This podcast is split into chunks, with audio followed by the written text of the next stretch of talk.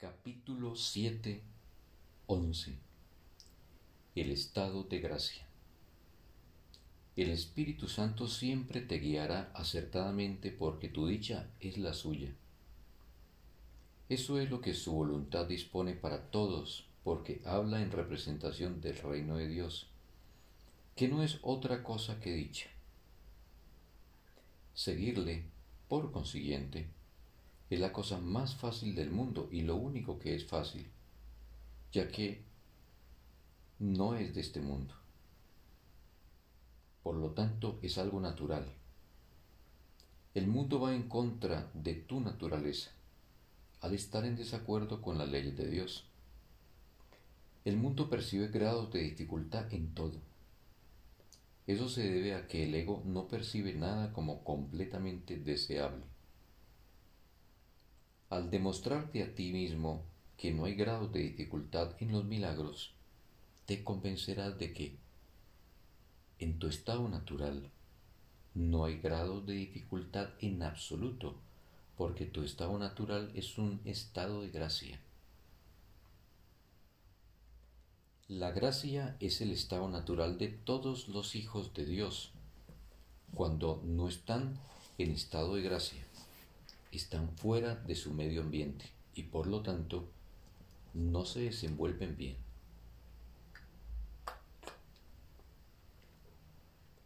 Todo lo que hacen les produce tensión porque no fueron creados para el medio ambiente que ellos mismos se han labrado.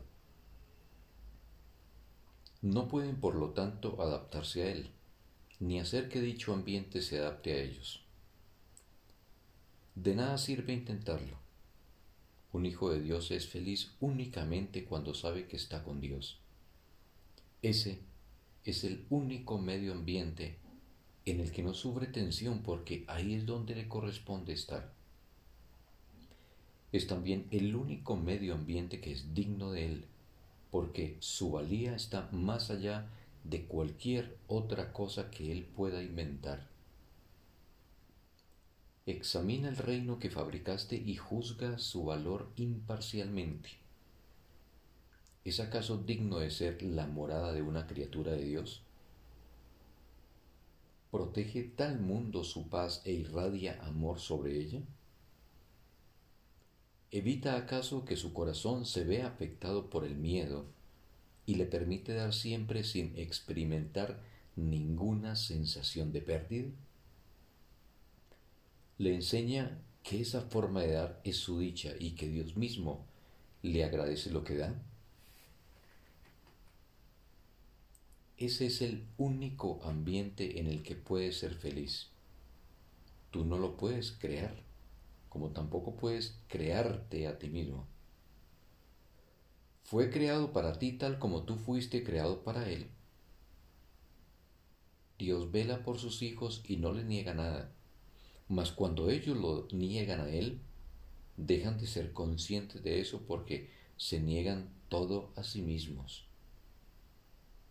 Tú, que podrías estar dando el amor de Dios a todo lo que ves, a todo lo que tocas, a todo lo que recuerdas, estás literalmente negándote el cielo a ti mismo. Te exhorto a recordar que te he escogido a ti para que le enseñes al reino lo que es el reino. Esta lección no admite excepciones porque la falta de excepciones es la lección en sí.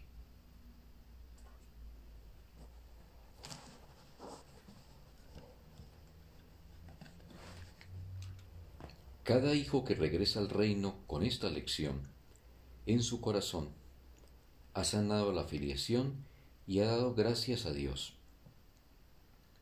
Todo aquel que aprende esta lección se convierte en el Maestro perfecto, porque la ha aprendido del Espíritu Santo. Cuando una mente contiene solamente luz, conoce solamente la luz.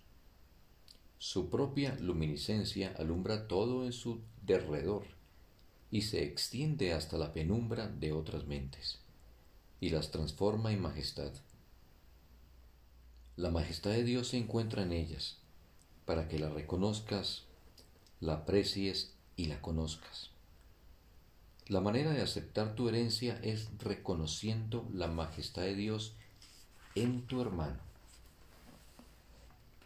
Dios solo da de manera equitativa. Si reconoces su don en cualquiera, habrá reconocido lo que Él te ha dado a ti. Nada es más fácil de reconocer que la verdad, ya que es un reconocimiento inmediato, inequívoco y natural.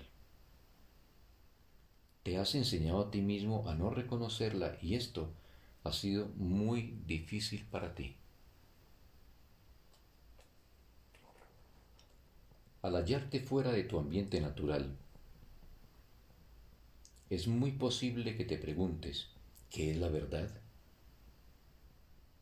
Toda vez que la verdad es el medio ambiente por el cual y para el cual fuiste creado, no te conoces a ti mismo porque no conoces a tu Creador. No conoces tus creaciones porque no conoces a tus hermanos, quienes la crearon junto contigo.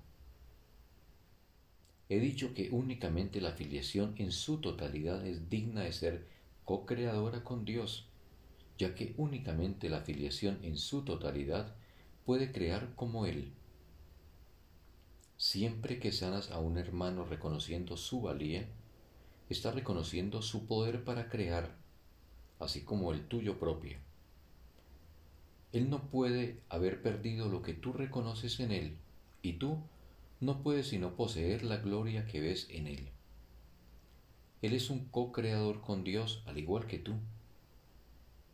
Niega su poder creativo y estarás negando el tuyo y el de Dios que te creó. No puedes negar parte de la verdad.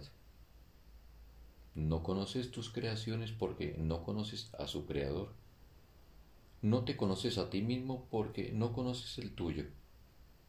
Tus creaciones no pueden establecer tu realidad, tal como tú tampoco puedes establecer la de Dios. Pero sí puedes conocer tu realidad y la de Dios. Al ser se le conoce mediante el acto de compartirlo, puesto que Dios compartió su ser contigo lo puedes conocer, pero tienes también que conocer todo lo que Él creó para saber lo que ellos han compartido.